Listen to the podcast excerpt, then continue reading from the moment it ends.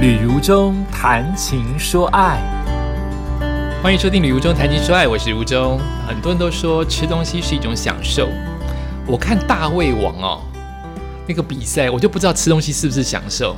但是我想，对于当事人，我们不能只是单方面以自己的想法来评断当事人。当事人是大胃王，愿意撑下来这么痛苦，或是这么开心的吃下去这么多的食物，应该也是他自己愿意跟想做的事。不管是不是为了奖金，或是为了大吃一顿，我们不能单独的认为说他这样在浪费食物，他这样子食物的味道都没有了。也许他这样子的生活方式是一种快乐，也说不定。你认为什么时候的食物最好吃呢？很多人说最好吃的食物叫做饥饿，饿了真的什么都好吃，尤其饿了吃到妈妈的菜更好吃，真的比山珍海味都好吃。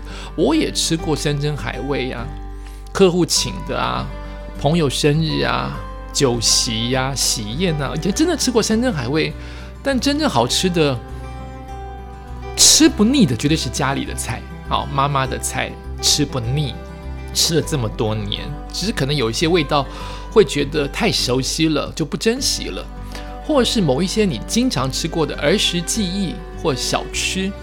好比你从小的时候没有吃过红叶蛋糕，所以现在吃红叶蛋糕，因为这么多人都很会做蛋糕了。可是也许吃到那个蛋糕的味道，你会想到是更多的家人的味道，或是好不容易得到的美味，或是古早的味道啊。所以美味这件事情是很难讲的。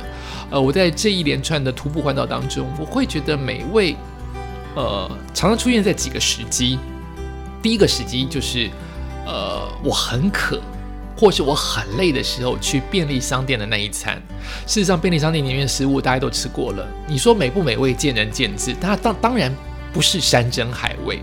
可是当你很累的时候，那个食物跟那个便利商店、跟那个甜、那个咸、那个冷气都包含在美味当中，所以它会让我觉得补给。补给了你的胃，补给了你身体的能量，补给了你的脑袋，补给了你的肩膀，补给了你的腿跟你的你的腰、你的背，它包含了很多很多的含义在其中。那也包括了我在徒步环岛的每一天的晚餐，我都希望能够好好的吃一顿，因为我大部分中餐百分之九十五以上都是便利商店，都是为了希望赶快的走完。晚晚上那一餐，只要是住在大都市附近，我一定会找好吃的。那个好吃的，大部分都是来自于网络当中的评价比较高的，或者是我以前来过这个城市，我很想再吃一次的东西。那那一顿的食物就还包括了它的美味，就包括了，嗯，确实我吃到了一种成就感，就是我走完了，我要吃一顿的那个成就感。所以美味不包。不不仅仅是酸甜苦辣嘛，它还包括了很多人生的酸甜苦辣哦，不仅是味觉，它还包括了很多东西。那另外，它也包括那顿晚餐，还包括了营养。就我希望把一些东西补回来。如果我在中午乱吃，只吃便利商店，我希望能够补回来一些水果跟蔬菜，或是我希望补足更多的体力，或是希望能够让我好好的睡一觉，或者只是单纯的一杯咖啡，让我能够享受到啊，好棒哦，这个气味我好喜欢，都是美味的一部分，但。没有办法吃东西，甚至没有办法嗅出味道，甚至舌头再也无感了，应该对于所有的人都是一件痛苦的事情。不管你是不是美食家，吃东西应该绝大部分人都认为是快乐吧？能够吃就是代表不饿，能够吃代表的是。美美食美味美的食材新鲜的食材健康的食材会让你有体力会让你很满足，但闻不到吃不到，真的真的是很痛苦。我要来读这一篇文章，告诉大家，请你珍惜你现在可以吃可以闻的这些机会，它都是它都不是理所当然的。你的这些。呃，身体的技能，你的这些生活的技能，都不是理所当然。一旦你失去的时候，你就知道它有多么多么的无法用千金万金所取代。好，这是来自于我来我从 Line 当中看到的，但是来自于健康康健杂志。他说：“能正常吃东西是一种幸福。六十岁的男星罹患舌炎，好，你可以念舌癌，拍美食节目留住嗅觉的记忆，也就代表他现在没有味道，对不对？才要留住记忆嘛。哦，连标题都让人好心酸。这个男星你应该看过，只是你叫不出他的名字。他叫史丹利·图奇啊，你会不会有一种啊？我知道他，对他罹患了舌癌。”他就是穿着 Prada 的恶魔那一位，几乎要得最佳男配角，还是已经得了。然后他很多的大片，《饥饿游戏》也有他，很多的大片，他总是那一位令你眼睛不得不为之一亮的绿叶。很少他演主角，他就算是主角的影片，他也愿意，就可能是知名度或外形，他都是演配角比较多。可是这个配角会抢戏。这个人生也很不错哈，就是我也许因为一些限制，永远是配角，可是我要你永远忘不记我这个配，永远忘不掉我这个配角。他连这一次接的美食节目也不会让你忘记，因为他谈的就是美味。哎，美食节目自己不去品尝，说出那个美感，尤其是日本节目，非常的在乎明星在评断美食的时候，能不能用出不同的语句或不同的。真实的形容词，而不是只是偶一系，而不是只是好好吃，就你看得出来，呃，真的看得出来，台湾的某一些节目，真的它的词穷到只会讲口感怎么样，口感怎么样，呃。讲不出个所以来，或者讲话讲的太过于夸张，你没有办法感同身身受。你帮我吃，你就要帮我形容成我能够了解的状态。你帮我形容成一个我不了解，你自己都不知道你自己在形容什么的，别人怎么能够进入到那个美食的状态呢？那我就要读这篇文章哦。他说，正常吃东西就是一种幸福哦。穿着 Prada 的恶魔，六十岁男星史丹利·图奇，他传出罹患了舌癌，他一度丧失味觉长达半年，靠胃管进食。他疗愈自我的方式是不断的看着美食节目，希望留住对于食物的美好记忆。哇，我的天哪！对着有着意大利血统、从小热爱食物的图奇，就这位。如果叫史丹利，可能会比较比较比较听得懂我讲他的名字哈。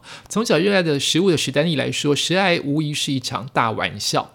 抗癌期间，他主持了美食旅游节目。抗癌期间，他反而主持了美食旅游节目哦，叫做《寻找意大利》，深入家乡意大利的角落，发掘不为人知的在地美食文化。二月开播以来，深受网友回响，还入围两项电视艾美奖。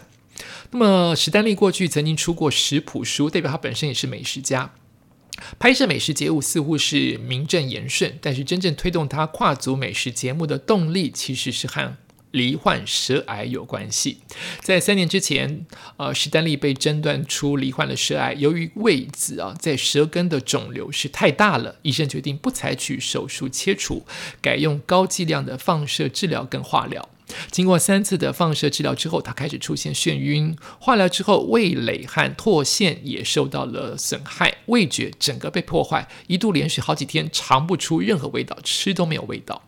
史丹利的第一任妻子因为乳癌去世，他亲身经历过抗癌的疗程，才真正理解其中的痛苦。史丹利形容当时嘴巴全是溃疡造成的破洞，食物吃起来像泡过水的烂硬纸板。还外加排泄物的味道，连喝口水喉咙都像是火在烧。史丹利治疗癌症的时候，吃东西成了一件痛苦的差事。他转换心情的方式是用眼睛取代口腔，大量的收看美食节目。他说，化疗期间光是闻到食物我就想吐，但是我还是看这些做菜的节目，提醒自己我还活着，我还活着，希望有一天能够再吃到这些食物。一场大病让史丹利瘦了十六公斤。治疗刚结束之后呢，还因为无法吃固体的食物，长达半年依赖胃管来进食。虽然愈后的情况良好，到现在他还是无法恢复到生病前的饮食。他告诉自己，这不算什么，我已经很幸运，因为我能活下来，继续的陪伴家人。史丹利回想抗癌的过程，让人害怕的不是死亡，而是失去了味觉。他说：“如果不能好好的享受吃东西的乐趣，活着有什么意思呢？”如果知道史丹利的家庭背景，就知道食物对他来说不只是填饱肚子，还有享乐而已，更有着童年跟家乡的美好记忆。史丹利的祖父母是意大利人，他虽然在美国出生了，但是一起围炉吃饭一直是全家族的日常生活记忆。他说：“我的祖母餐餐都做披萨和意大利面，所以他家族应该蛮胖的吧？祖父自己酿葡萄酒更胖。啊，花园就种要吃的蔬菜和葡萄，连番茄糊、腊肠都自己做，想到就觉得很好吃。我的天哪！史丹利始终相信吃饭让家人的感情更紧密。”而当人生困顿的时候，食物也是让家人或让自己保持正向的慰藉。他和第一任的妻子都喜欢下厨，即使不在家，都会想尽办法找到有厨房的住宿。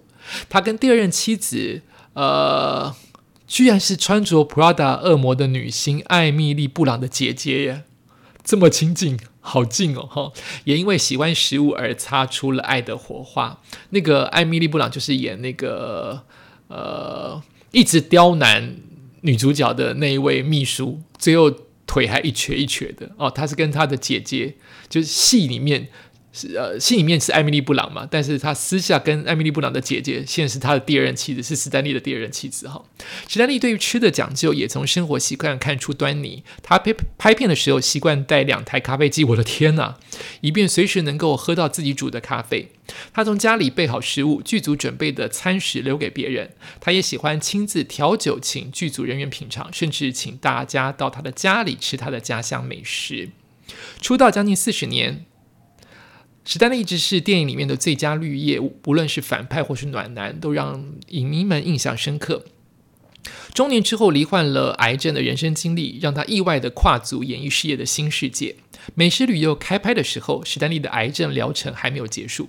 当介绍一道托斯卡尼传统的牛排时，他花了十分钟才吞下牛肉。很多时候怕浪费食物，只好省略品尝的片段。拍摄时吃尽了苦头，但是他说与食物共处，让我感觉自己像正常人，而不是癌症病人。史丹利的祖母在八十多岁中风，导致左手臂麻痹。爱做菜的祖母突发奇想啊，用揉面团的方式来做复健。这一家人真的太特别了，一个是得了癌症，史丹利可以去主持美食节目；一个是中风的老妈妈祖母。他怎么样复原？是用揉面团的方式。我的天呐！